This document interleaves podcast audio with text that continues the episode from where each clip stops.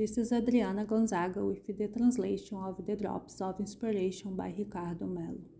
Today's theme The Power of the Example. Hello, my dear friends. A very good morning. Today, I would like to continue with our beautiful stories of giants of the soul, talking a little more about Mother Teresa of Calcutta. And today, I invite you to reflect a little with us on the examples of extraordinary beings. Mother Teresa once told that there was a lady who wanted to serve the Order of the Wretched, the charity institution which helped the dying, the sick, and the needy. She was a very rich woman who confessed to Mother Teresa that she found her life worthless and empty, and who admired her very much and wanted to help her.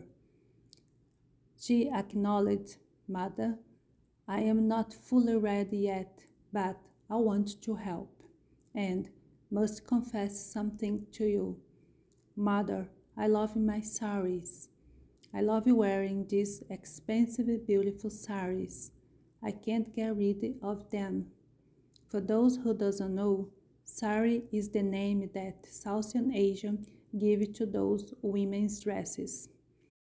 Mother Teresa reported that she was so surprised by this lady's confession that she prayed to Mary to guide her. Soon she intuited what to say to the woman. You are very welcome to help. Don't worry about it. How much do you spend on a sari? And she found that, amazingly enough, it was almost 100 times more than her own sari. 800 rupees was a fortune for a sari.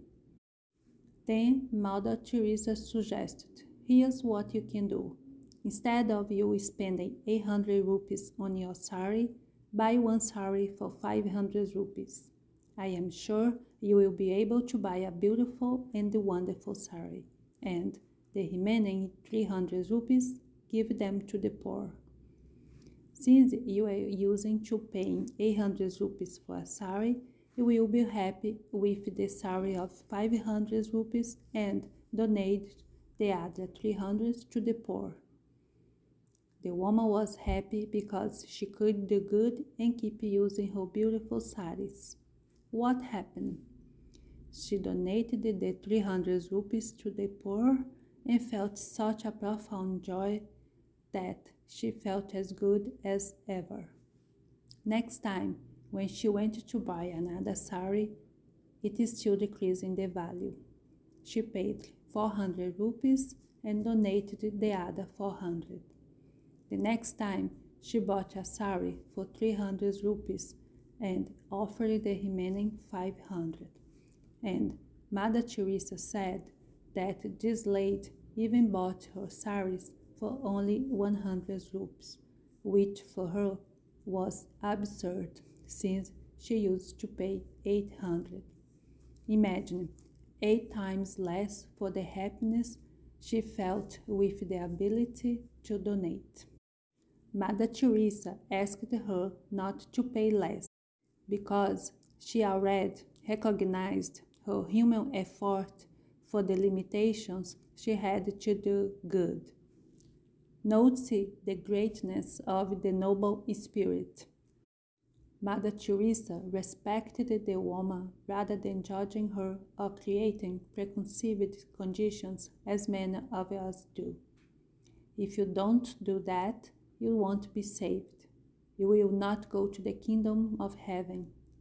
It is as if we arbitrated who will enter the kingdom of heaven or not, as if we are truly worth enough and perfect to say, in name of God, who is fit or not to enter the kingdom of heaven.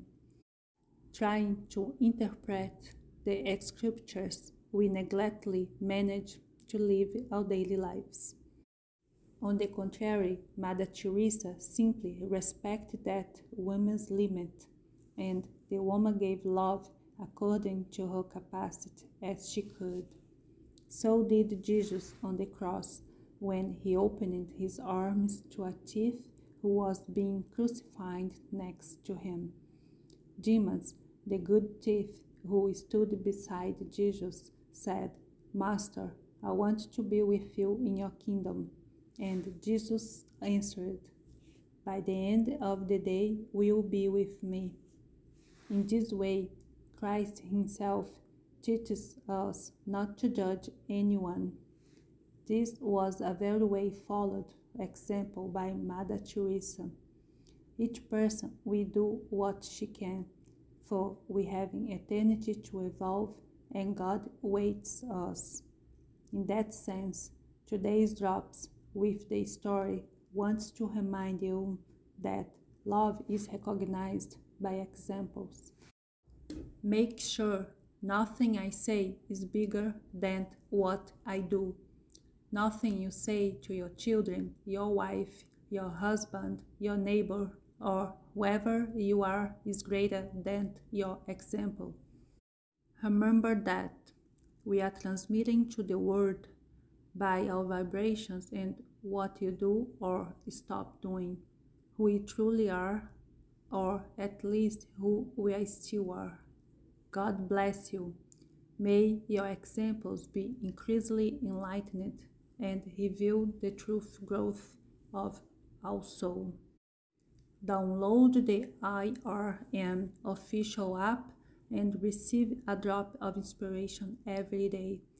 Share them with your contacts. My sincere gratitude.